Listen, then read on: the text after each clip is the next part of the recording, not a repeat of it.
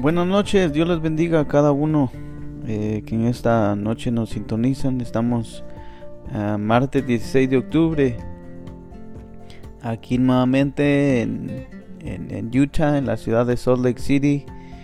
Y pues vamos a seguir, este, nos quedamos ahí en, estamos en Juan capítulo, empezamos del 6, 7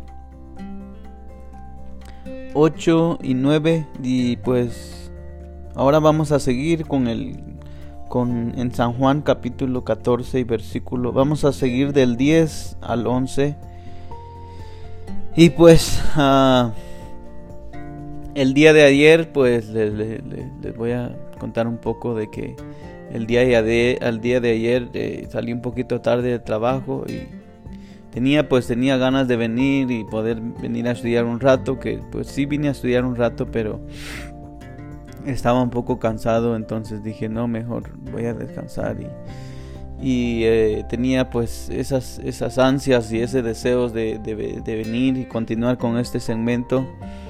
Y este pues sí gracias a Dios a eh, Dios ya estaba esperando este, este momento y que, que se llegara y aquí estamos.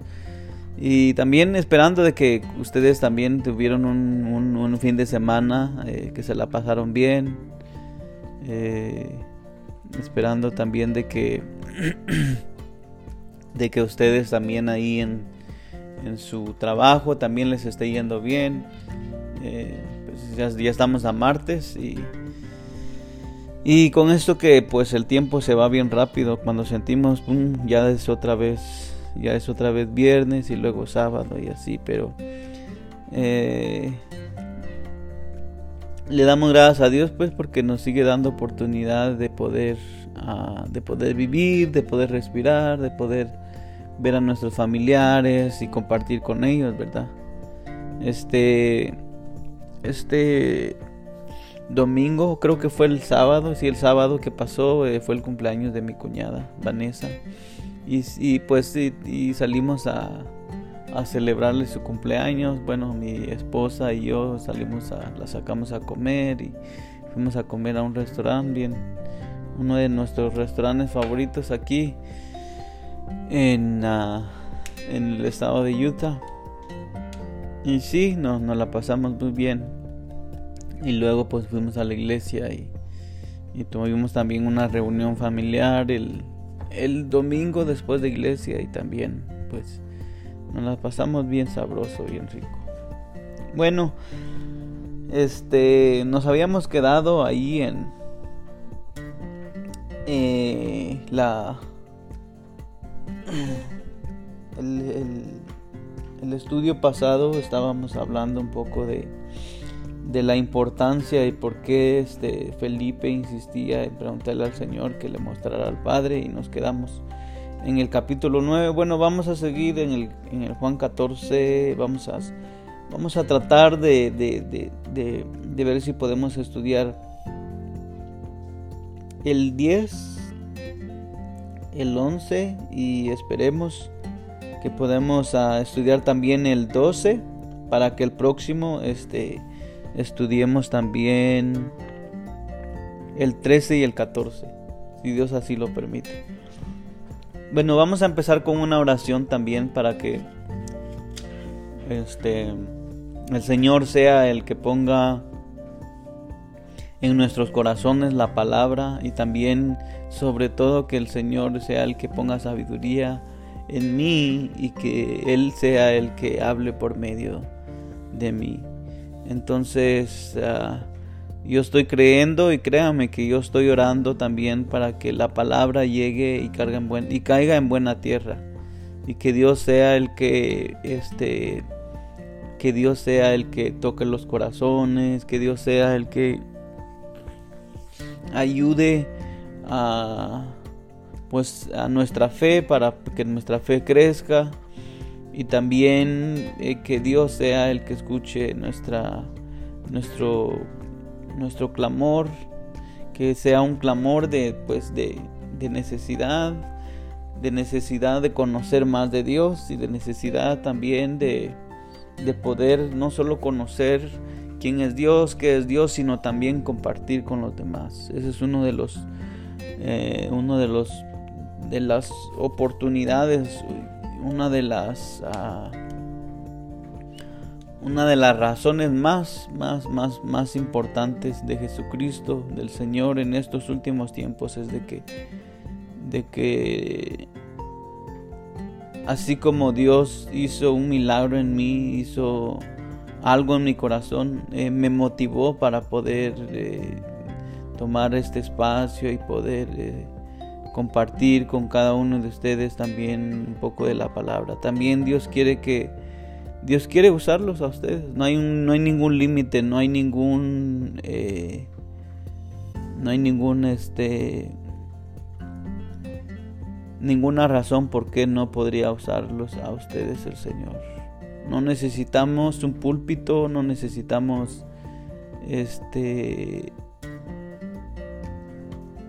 no necesitamos que estar dentro de una congregación que pues qué bien que si alguien tiene la oportunidad también de compartir una prédica o, o un estudio o algo, eso está muy bien, pero sobre todo la palabra de Dios dice que la mies es mucha y los obreros son pocos. Entonces es importante que en estos últimos tiempos Dios despierte a más obreros para su mies.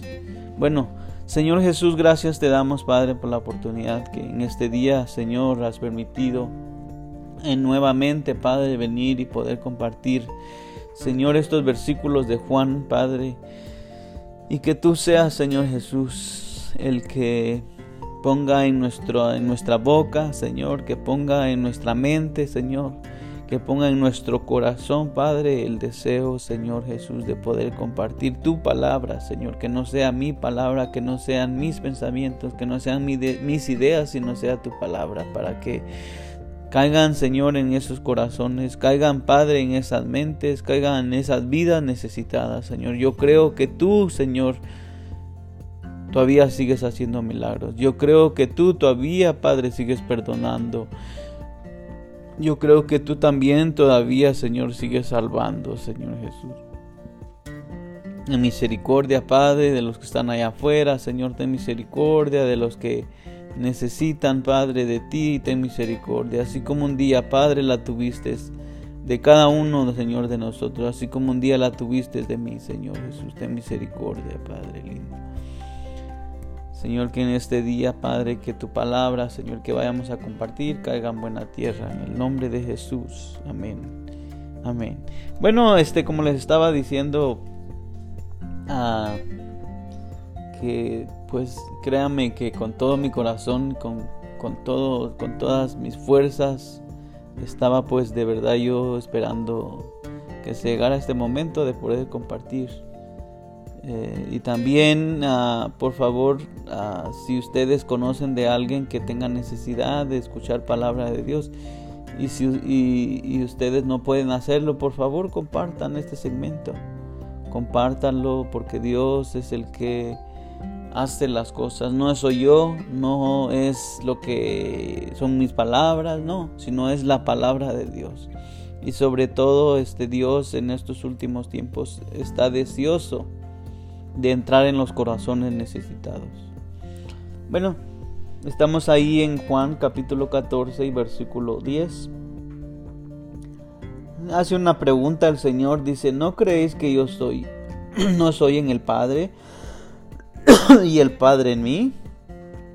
Las palabras que yo os hablo, no las hablo por mi propia cuenta, sino que el Padre que mora en mí, él hace las obras. Bueno, entonces eh, Jesucristo aquí le está diciendo a Felipe, ¿verdad? Porque nos dábamos cuenta que Felipe es el que hace esa pregunta. El Señor le dice que que si no cree que el Padre que está en Jesús, o sea, si no cree que Él es el Padre y, y el Padre en Él, entonces le está diciendo que crea por las obras, que crea por las palabras que salen de su boca. Dice, porque las palabras que yo hablo no las hablo por mi propia cuenta, sino que el Padre que mora en mí, Él hace las cosas. ¿De qué palabras está hablando aquí? ¿De qué, de qué aparte de lo que le está explicando? ¿Cuáles son las palabras que salen de su boca que dan testimonio de que son palabras del Padre? Bueno, entonces las palabras que son, que salen de su boca, son las que dan testimonio que el Padre está en él. ¿Se acuerdan la otra vez que estábamos leyendo de que de que, de que ahí en primera de Juan capítulo 1 habla sobre el, el verbo hecho carne y el verbo habitó. Voy a dejar este el micrófono aquí. Y que y que en el principio era el verbo y el verbo era con Dios. Vamos a seguir también con este versículo porque tiene este tiene tiene tiene este versículo tiene mucho en común para que podamos entender mejor no voy a regresar nuevamente a, desde el principio porque ya se los había leído en el segmento anterior. Pero sí voy a continuar porque nos quedamos en el siempre en Juan capítulo 1 nos quedamos en el en el 10. Vamos a regresar rápidamente al, al 8, dice dice no era no, no era él la luz, sino para que diese testimonio de la luz aquella luz verdadera que alumbra a todo hombre, venía a este mundo. El 10 dice, en el mundo estaba y el mundo por él fue hecho, pero el mundo no le conoció. En el mundo estaba, pero, pero el mundo por él fue hecho. Entonces, ahí más o menos, eh, si usted ha estudiado la palabra de Dios, anteriormente más o menos tiene alguna idea de quién se está tratando, de quién está hablando en este versículo 1, capítulo 1 y versículo 10 de Juan. Entonces seguimos ahí. En el 11 dice, a los suyos vino y los suyos no le recibieron. Ahí de quién está hablando, a los suyos vino y los suyos no, no le recibieron. Pues está hablando de Jesús mismo, está hablando de que Jesús de que Jesús vino a los suyos, que Jesús vino al pueblo de Israel, que Jesús vino a sus hermanos, que Jesús vino a su propia sangre, pero los, los suyos, o sea, su familia, sus hermanos, no le recibieron. El 12 dice, más a los que le recibieron, a los que creen en su nombre, en el nombre de quién, en el nombre de Jesús, les dio potestad de ser hechos, de ser hechos hijos de Dios. Les dio poder, les dio, eh, les dio, como le dijera, potestad, les dio poder, les dio derechos de ser hijos de Dios. En el 13 dice, los cuales no son engendrados de sangre ni de voluntad de carne, sino de voluntad de varón, sino de Dios. El 14, el 14 es el versículo clave, el que nos da una luz, el que nos da una explicación de lo que de lo que quiere decir en el versículo que leímos, que si no si no crees que yo soy el Padre, entonces las palabras que yo hablo no las abro por mi propia cuenta, decía en el versículo que estábamos leyendo. Juan 14, 10.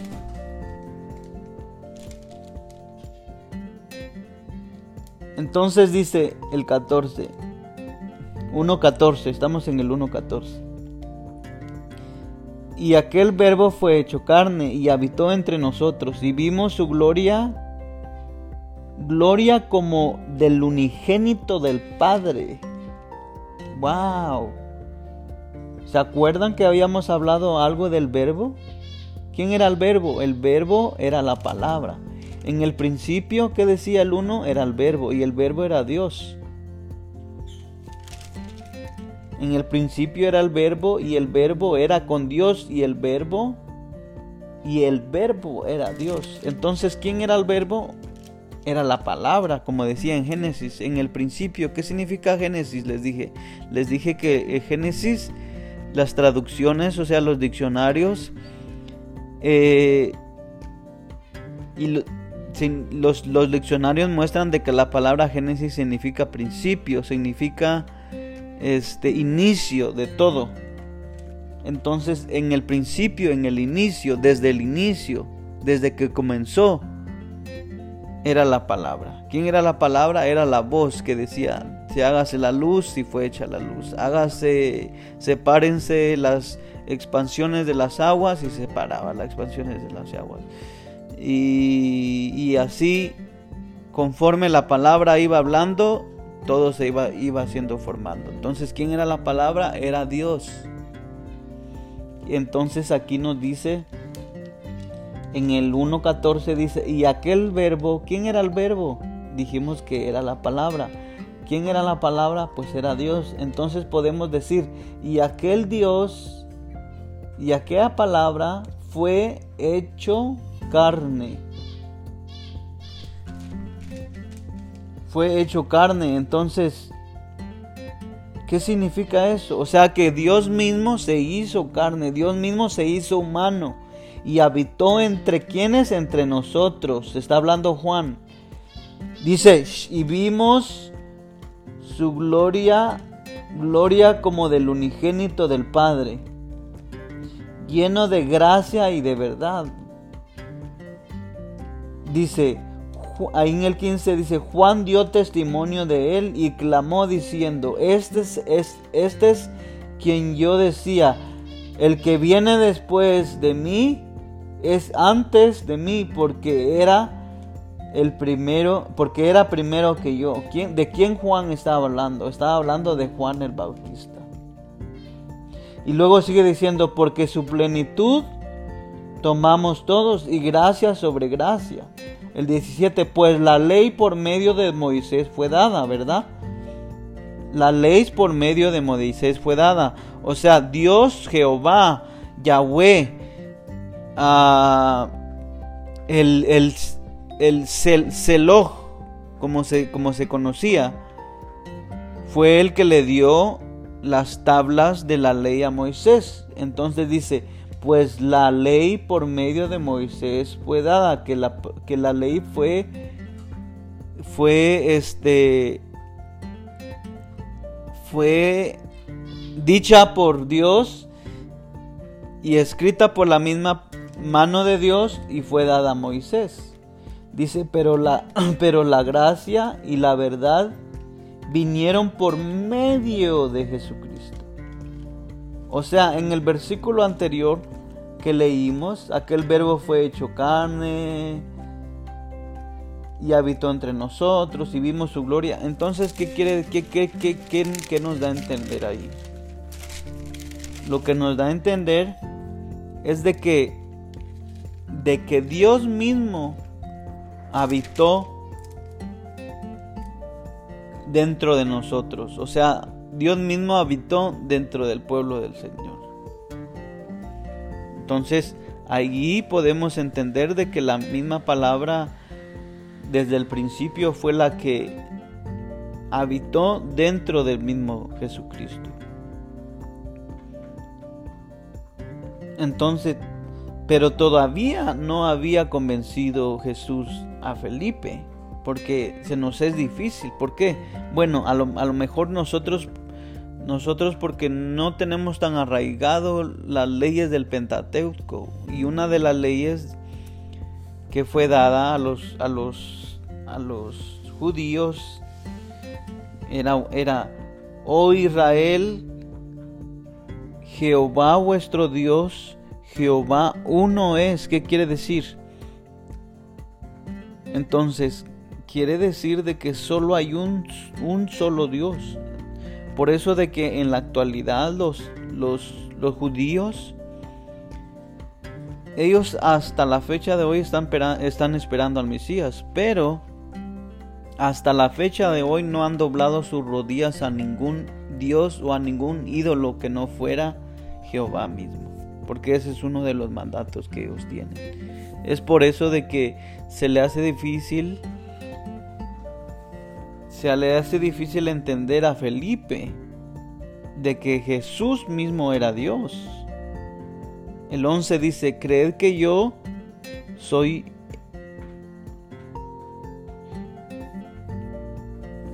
Sí, en el nos quedamos en el 11. Las palabras que yo hablo no las hablo por mi propia cuenta, sino que el Padre que mora en mí, Él hace las obras. El 11. creed en mí que yo soy el... Perdón. Creed en mí que yo soy en el Padre, coma. Y luego dice, y el Padre en mí. De otra manera, creedme por las mismas que por las mismas obras. ¿Cuáles obras? ¿De cuáles obras estaba hablando? Pues las obras que le estaba hablando era cuando le dio vista al ciego, cuando al paralítico lo levantó de su lecho, o sea, de su cama, cuando a Y así muchas, muchas, no, no, no, se me viene a la mente alguno, pero muchas, eh, muchas obras que el Señor hizo. Cuando multiplicó los tres panes y los tres peces, ¿quién más podría haber hecho eso sino el mismo Dios? Que cada uno de esos tiene su enseñanza, una enseñanza profunda. Entonces, el 12 dice, de cierto, de cierto os digo, que el que en mí cree, las obras que yo hago, Él las hará también y aún mayores hará porque yo voy al Padre. Wow, wow. No, aquí vamos, vamos a terminar, vamos a concluir con este versículo para que la próxima vez sigamos con el 13 y el 14. Pero lo que está diciendo aquí, de cierto, de cierto os digo, O sea, cuando está diciendo dos veces de cierto, de cierto os digo, está dando una promesa doble. Está diciendo, se podría... Ah, no lo quiero traducir mal, no quiero malinterpretar lo que quiere decir, pero a mí, a mí, a lo que yo puedo entender es que está dando, como le dijera, eh, te lo prometo, te lo prometo. Ustedes, ustedes, no sé si han escuchado las historias de los reyes, pero dice que cuando un rey con su anillo decreta decreta alguna ley, decreta algún mandato, decreta este lo decreta y lo sella, dice que eso, aunque él mismo, como por ejemplo la otra vez estaba leyendo la historia de, de que, este, como el rey de Babilonia eh, tenía tanto aprecio a Daniel, que dice que las personas que estaban influenciándolo a él para que condenara a Daniel y lo metieran al foso de los leones, lograron a que él decretara de que toda rodilla, de que toda persona ahí en, en Babilonia doblara sus rodillas a la, rodillas, perdón, a la estatua que él había construido. Pero lo que quiero decirle es de que el rey de Babilonia amaba tanto a Daniel de que él, él, quiso hacer algo, pero como ya había dado un decreto, o sea, ya había prometido algo, ya había sellado algo, eso tenía que cumplirse, aunque él a última hora no quisiera. Entonces, lo que eso es lo que lo que es lo que está prometiendo el Señor aquí dice, "De cierto, de cierto os digo, el que cree en el que el que en mí cree las obras que yo hago. O sea, lo que está diciendo el Señor es de que nosotros primeramente tenemos que creer. Prácticamente para que para que las promesas, para que lo que Dios quiere para nosotros, lo primero, lo primero que nosotros tenemos que hacer es creer. Entonces, ¿qué es creer? Creer es algo que en momentos tal vez no lo miramos. A lo mejor, híjole, se nos hace difícil creer. Podemos decir en este caso, creer en un milagro, ¿no? Podemos estar... Quiero, quiero poner un ejemplo, pero que no lo malinterpreten, pero... Ah, a lo mejor alguien fue a hacerse un examen de, del azúcar o de algo y que en ese momento cuando van a recibir los resultados que estás, no hombre, que sale que positivo. Entonces, pero resulta que esa persona que recibió esa noticia, pues como ser humano se va a poner triste. Eh, como ser humano va a decir, híjole, ¿y ahora qué? ¿No? Porque pues ya me dijeron los doctores que, que, que no, pues que tengo que hacer, cuidarme, que tengo que hacer esto y el otro, porque si no van a haber consecuencias. Pero que de repente esa persona escuche, sabe que alguien lo puede ayudar, sabe que alguien puede cambiar puede cambiar este su tristeza en alegría, sabe que alguien puede extender su mano y sanarle. Pues si los, si los doctores, si el doctor que conoce, que conoce lo que vio dentro de mí, entonces ¿quién más podría hacer semejante milagro, se podría decir ahí? Entonces, hacia esa persona le cuentan la historia de que un día alguien murió en la cruz del Calvario y que en ese momento cuando fue efectuado eso, dice que llevó él nuestras enfermedades, llevó nuestros dolores, eh, Él llevó ahí en la cruz, llevó todo, todo, todo, todo. Y venció. Y, lo llevó por amor a nosotros. Entonces, por lo tanto, lo que quiere es de que nosotros reconozcamos y creamos a su palabra. Entonces, ¿qué queda? ¿Qué, ¿Qué, es lo que queda? ¿Qué es lo que le queda a esa persona para que se efectúe, se efectúe el milagro? ¿Qué es, qué es lo que le queda? Algo que no está viendo, por supuesto. A lo mejor su mente le está diciendo, no, esa es pura mentira. Tú crees que, Dios va a estar interesado en sanarte a ti si Él tiene tantas cosas que hacer. O puede ser algún otro pensamiento negativo. Pero ¿qué, le, qué es lo que le queda a la persona? Es creer. Pues, ¿Qué me queda? Es creer. Pero en este caso, cuando estamos hablando del supremo cuando estamos hablando del creador, de aquel que conoce aún la célula más pequeña de nuestro cuerpo, imagínese que nosotros creamos, sí Señor, yo necesito y tú eres la única solución porque ya no tengo ninguna. Entonces cuando nosotros actuamos basado basado no en nuestros miedos, en nuestros temores, en que no, pues ya se terminó, ya no hay solución y no, pues me, voy a morir o ya se perdió, ya se echó a perder o ya no hay y, y puras cosas negativas. Pero si, si por lo menos hay una luz, si por lo menos hay una, híjole, la palabra de Dios da un ejemplo, la fe como un granito de mostaza, o sea, por lo menos hay algo pequeño ahí, ¿sabe qué? A lo mejor me han dicho que ya no hay solución, a lo mejor me han dicho que ya no hay remedio, pero yo creo en Dios, ¡pum! Cuando eso viene es cuando Dios actúa, cuando, cuando nosotros acudimos a Dios. Entonces por eso dice, de cierto, de cierto,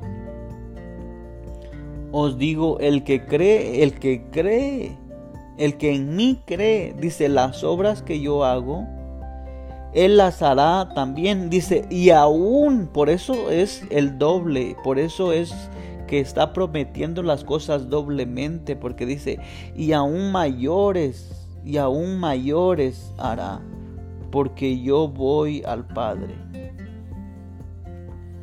Bueno, este ya casi vamos a llegar al final, pero antes del final vamos a terminar este segmento. porque está emocionante. Dice el 13, y todo lo que pidieres al Padre en mi nombre, lo haré. Todo lo que pidieres al Padre en mi nombre. ¿Por qué tenemos que pedir al Padre en el nombre de quién? En el nombre de Jesús. ¿Por qué no? ¿Por qué, ¿Por qué está diciendo este versículo? Bueno, si oran al Padre, pues el Padre se las dará. ¿Por qué creen? ¿Por qué creen ustedes de que... ¿Por qué creen que es de mayor importancia pedirle al Padre pero en el nombre del Hijo se podría decir en este? ¿Por qué creen? ¿Ustedes qué, qué, qué, qué, idea podrían tener? ¿Por qué, ¿Por qué usted se imagina de que usted tiene que dirigirse? Por ejemplo, voy a ponerles un ejemplo. voy a pedirle un favor a mi vecino que necesito un gran favor de él. Por lo menos ah, le puedo decir, mire, vecino, yo necesito que usted me haga un favor. Entonces, pero digamos que mi vecino se llama Carlos, que no, no, no sé ni cómo se llama mi vecino aquí. bueno, tengo una vecina se puede decir del frente de la casa a mi lado derecho tengo una vecina que es, es, ah, es americana y a mi lado izquierdo este tengo un amigo hispano también que ah, de vez en cuando lo saludo y lo, creo que la otra vez me dijo su nombre pero pero se me olvidó pues digamos que se llama Carlos, pues voy donde, donde, donde el vecino, donde Carlos y le digo, hey Carlos, mira, necesito favor, este, ¿será que me podías prestar tu podadora? Entonces, pero de repente, como yo sé que se llama Carlos, ¿no? Y le estoy pidiendo favor a Carlos. Entonces le digo, hey, mira Carlos, eh, ¿será que me podrías... No, yo sé que se llama Carlos, ¿no? Pero el ejemplo que les iba a poner era... Y Carlos resulta que también pues tiene un hijo que se llama... ¿Cómo podríamos decir?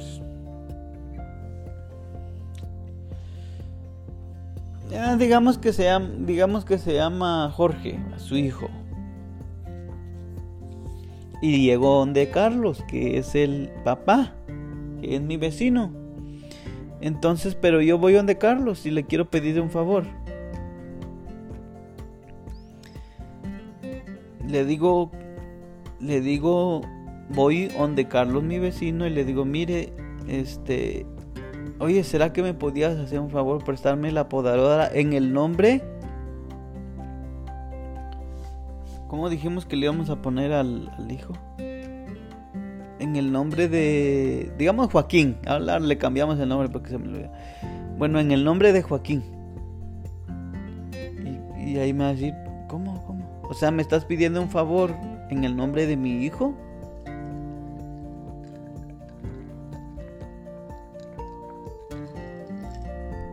No es lógico, eso no tiene lógica.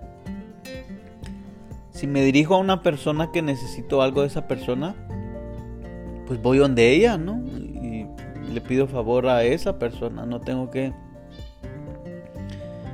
no tengo que este, pedirle favor en el nombre de su hijo.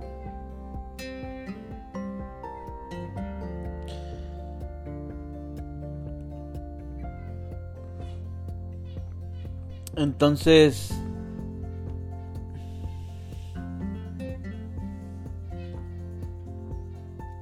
entonces eso es lo que quiere decir. Les voy a buscar un versículo para que podamos entender. ¿Por qué? ¿Cuál es, cuál, ¿Por qué es que tenemos que pedirle al Padre en el nombre de su Hijo? ¿Por qué no nos, como les dije, por qué no nos dirigimos al Padre y le pedimos, ah, o sea, le pedimos en el nombre pues, del Padre, porque nos dirigimos al Padre, ¿no?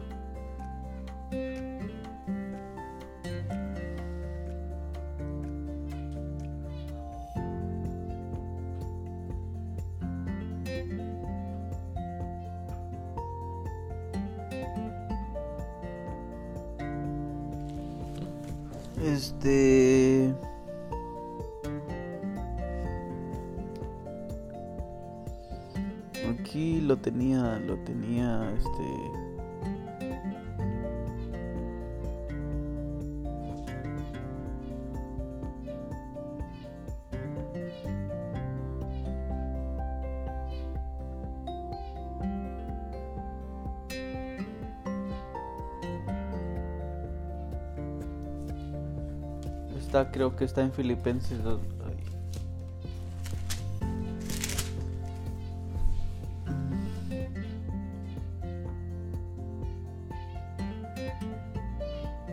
Sí, está aquí. Bueno, está en, está en Filipenses capítulo 2. Voy, voy a leer ahí en el capítulo 5. Perdón que los hice esperar un poquito, pero dice el 5.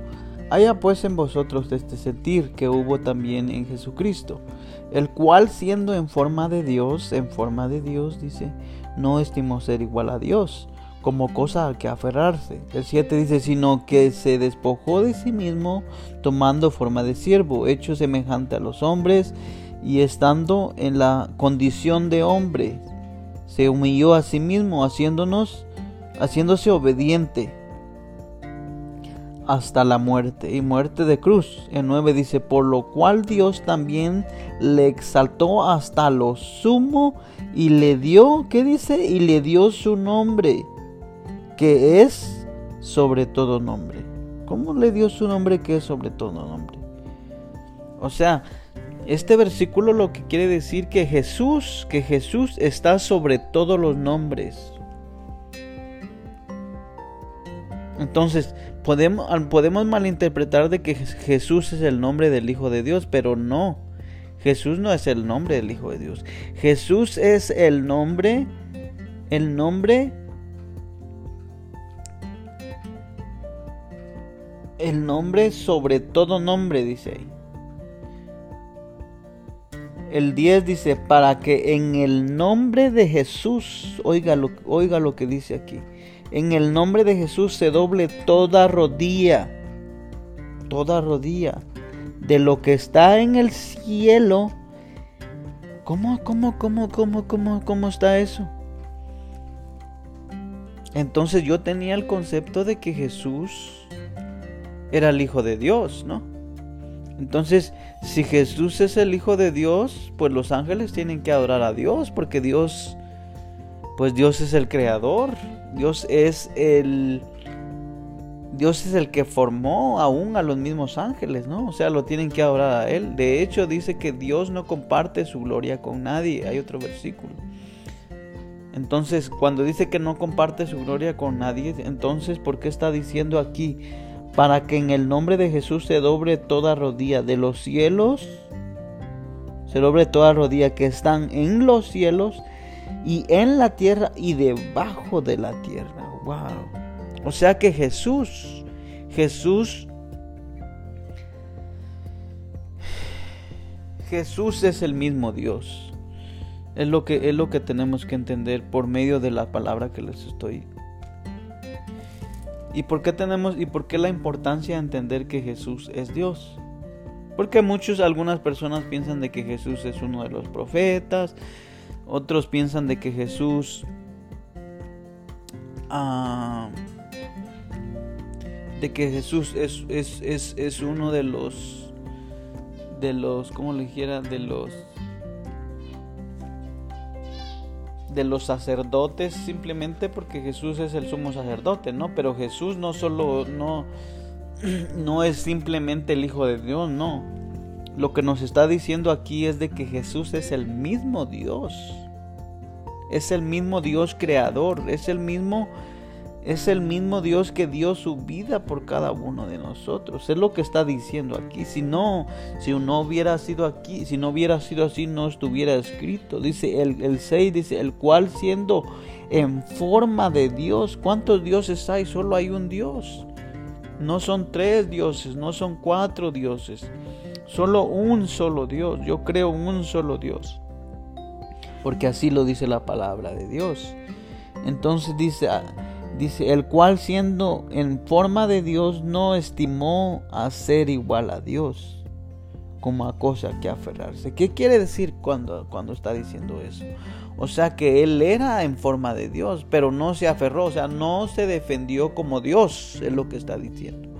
No se defendió como Dios cuando, cuando se presentó como, como, como Jesús como hombre, como hombre porque fue nacido de mujer. Entonces, como hombre, él sintió quebranto, dolor, sintió hambre, sintió sed. Entonces, él no se aferró porque porque él, él tenía el poder, él tenía el poder para poderse defender, él tenía el poder para no tener necesidades como las que Él tuvo, porque Él, sintió las necesidades de nosotros. Entonces es lo que decir, es lo que quiere decir aquí, que siendo igual a Dios no se aferró, sino que se despojó de sí mismo tomando forma de Dios. Wow, ¿de qué se despojó? De su mismo poder, de su misma potestad, de su misma majestad, ¿no? Entonces por eso es la gran importancia que dice, y todo lo que pidieres al Padre en mi nombre, ya entendimos que en el nombre de Él se dobla toda, toda rodilla, lo que está en el cielo, en la tierra. Entonces por lo tanto, el nombre de Jesús es poder. Bendito sea tu nombre Jesús. Y todo lo que pidieres al Padre en mi nombre lo haré. ¿Para que qué? Para que el Padre sea glorificado en el Hijo. Gloria a Dios. ¿Por qué? Porque el Hijo, el Hijo como carne fue el que murió en la cruz del Calvario. Y el Hijo fue el que dio su vida por nosotros en la cruz del Calvario. Cuando glorificamos al Hijo, se glorifica al Padre, porque el Padre y el Hijo son uno. Si algo pidieres en mi nombre, yo lo haré. Pues, ¿qué más que porque es de que Dios ha puesto en mi corazón tocar ese tema, por la importancia de reconocer de que toda la, de que toda la potestad, de que todo el poder, de que toda la, se puede decir, de toda la magnitud que usted ni siquiera se imagina, eh, este, de potestad y poder, es Jesús. Él es el mismo Dios, el mismo Dios que se despojó de su propio poder para hacerse como hombre. Él es el que murió por cada uno de nosotros. Y Él es el que en este momento está tocando a las puertas de su corazón. Él es que el que en este momento le está diciendo, si oyeres hoy mi voz, no endurezca vuestro corazón. Entonces, lo que quiere el Señor es de que nosotros entendamos de que Él está interesado en nuestra salvación. Él está interesado en más que bendecirnos, más que prosperarnos en esta tierra, se puede decir más que eso, está interesado en nuestra salvación. Está, está interesado en que nosotros abramos nuestro corazón para que Él entre y more en nuestro corazón. Entonces, este es, el, este es, este es uno de los mayores propósitos. Leemos, hay por ahí un versículo de la palabra de Dios, creo que está en, Isaías capítulo 18, 1, 18. Dice, venid luego, dice Jehová, y estemos a cuenta, si vuestros pecados fueren como la grana, como la nieve serán emblanquecidos. Si fueren rojos como el carmesí, vendrán a ser como blanca lana. El 19 dice, si quisieres y oyeres, comieres el bien de la tierra. Si no quisieres y fueres rebeldes, seréis consumidos a espada, porque la boca de Jehová ha hablado. Entonces lo que está diciendo el Señor es de que nosotros nos apresuremos, venir luego, luego, luego, luego, hoy, hoy, hoy, en este momento. No importa la necesidad, no importa la aflicción, no importa. El Señor quiere que nosotros vengamos hoy. Señor, en este momento, Padre, voy a elevar una oración pidiendo por su persona, pidiendo que esta palabra se haya, llegado a su corazón. Allí, y si puede repetir esta oración, por favor hágalo. Señor, en este momento venimos pidiendo, Señor, con nuestro corazón humillado, Señor, con nuestro corazón necesitado de ti, Señor. Con nuestro corazón, Padre lindo, que necesitamos cada día más de ti. Señor, que tú seas, Padre lindo, el que toque nuestro corazón, Señor. Tú sabes que necesitamos, Padre, sanidad, necesitamos a lo mejor, Señor, necesitamos, Padre, que tú seas el que ponga un corazón nuevo, que tú seas, Padre lindo, el que sane nuestras heridas, que tú seas, Padre, el que sane nuestros quebrantos, Señor, nuestra enfermedad también, Padre lindo. Te pedimos, lo creo, lo creo con todo mi corazón que tú lo sabes hacer, así como un día, Padre, lo hiciste con mi abuelita, con mi madre, Señor, también, Padre, también, Padre lindo, así, Señor Jesús, lo creo que tú puedes hacer en la vida de las personas que van a escuchar, Señor, esta enseñanza. Padre, desde ya te pido por esas personas, Señor Jesús, que Señor, que van a escuchar esta enseñanza, que tu palabra, Padre, llegue a tiempo, llegue, Señor, en el momento indicado. Señor, yo lo creo, Padre. No importa, Señor, cuán necesitada sea la persona, Señor, seas tú, seas tú el que obra misericordia. Lo creo, Padre lindo, en el nombre de Jesús. También quiero hacer otra oración. Si usted en este momento eh, que termine de escuchar esta, este segmento y, si usted por primera vez nunca eh, ha tenido la experiencia de tener la necesidad, de tener la necesidad, porque es una necesidad interna, es una necesidad que solo Dios, solo Dios es el único que puede llenar ese vacío. Y si usted tiene el deseo de poder abrir su corazón al Señor, haga esta oración conmigo. Repita conmigo, Señor Jesús, te doy gracias porque hasta aquí has tenido misericordia de mí. Gracias Padre porque a pesar de que he tenido momentos difíciles y me he sentido solo, tú has estado ahí.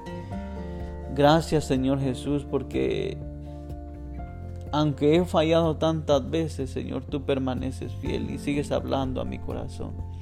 Reconozco, Señor Jesús, de que fallo, reconozco que he pecado contra el cielo y contra ti. Reconozco, Señor Jesús, de que no he hecho las cosas como a ti te agrada.